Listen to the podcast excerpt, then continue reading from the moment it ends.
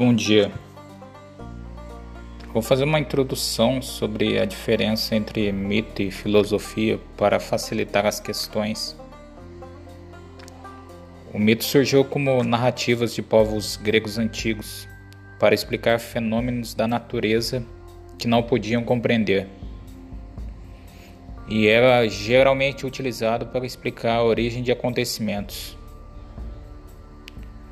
Já a filosofia é o estudo e reflexão de questões relacionadas à existência humana. Também reflete sobre o conhecimento, valores morais e estéticos, pensamento e linguagem.